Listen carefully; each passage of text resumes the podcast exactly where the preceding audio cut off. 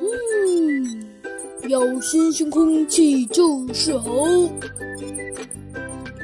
只见小鸡墩墩站在猴子警长办公室里，欣赏着阳光。就在这时，急匆匆的脚步声传了过来。你看，原来是猴子警长的一个手下。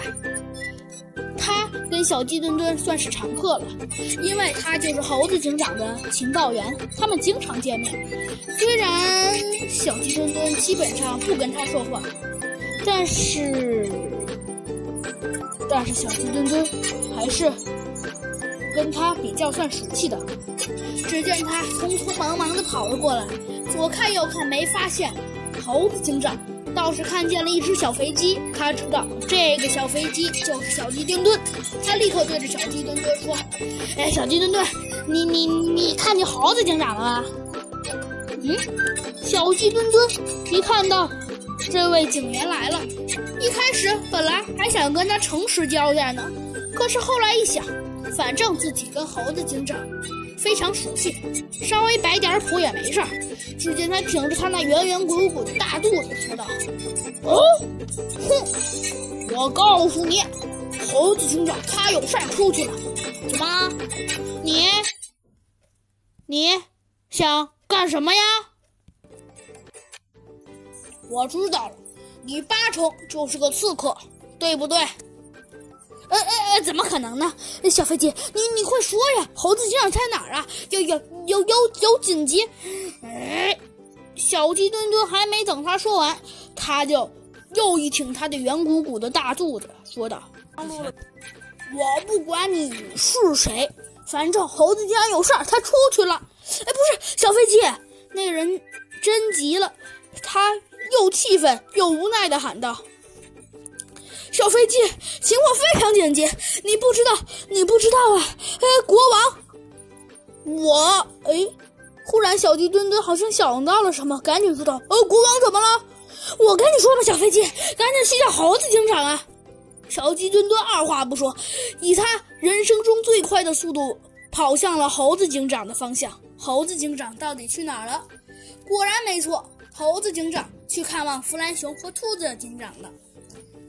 只见他们正聊得投机的时候，忽然小鸡墩墩匆匆忙忙地跑了进来，他一屁股撞开了大门，吓得猴子警长和兔子警长差点一下子蹦了起来。弗兰熊也还是比较震惊的，只把水杯碰掉了，自己还是没有跳起来。只见小鸡墩墩气喘吁吁地说道：“猴猴猴子警长，不不不不好了！”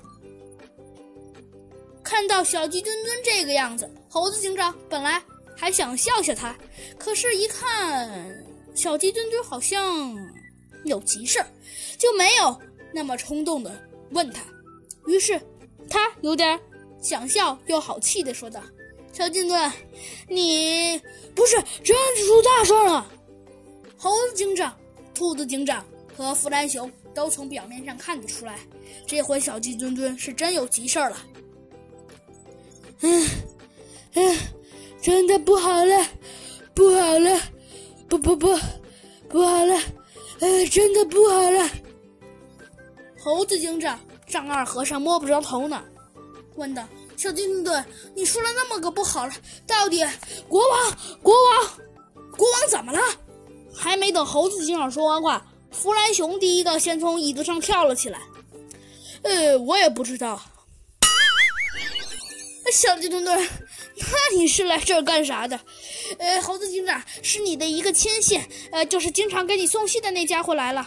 他说了什么？他说国王失踪了。哦，国王失踪了？哎，不是不是，他好像说国王怎么了？然后由于我太急了，就直接跑过来了。好吧，小鸡墩墩，我们走吧。由于最后大家统一要求。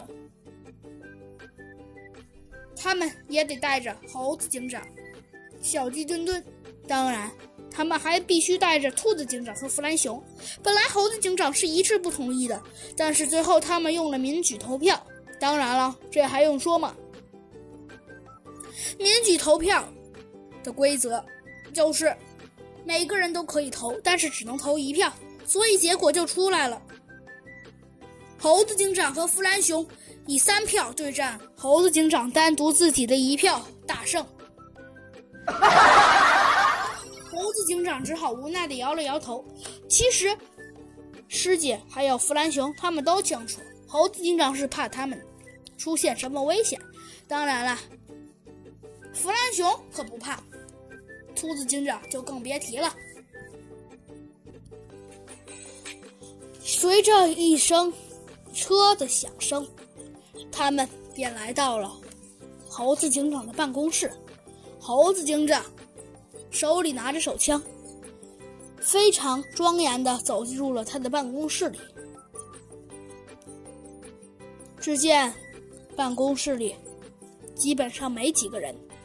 忽然，砰的一声巨响，只见刚才那个人回来，又急匆匆的跑了过来。他嘴里含糊不清的说道：“国王，国王，国王怎么了？”猴子警长厉声质问道：“国王，他他他他，他怎么了？”就在这时，忽然一种可能性从猴子警长的脑中闪过：难不成国王驾崩了？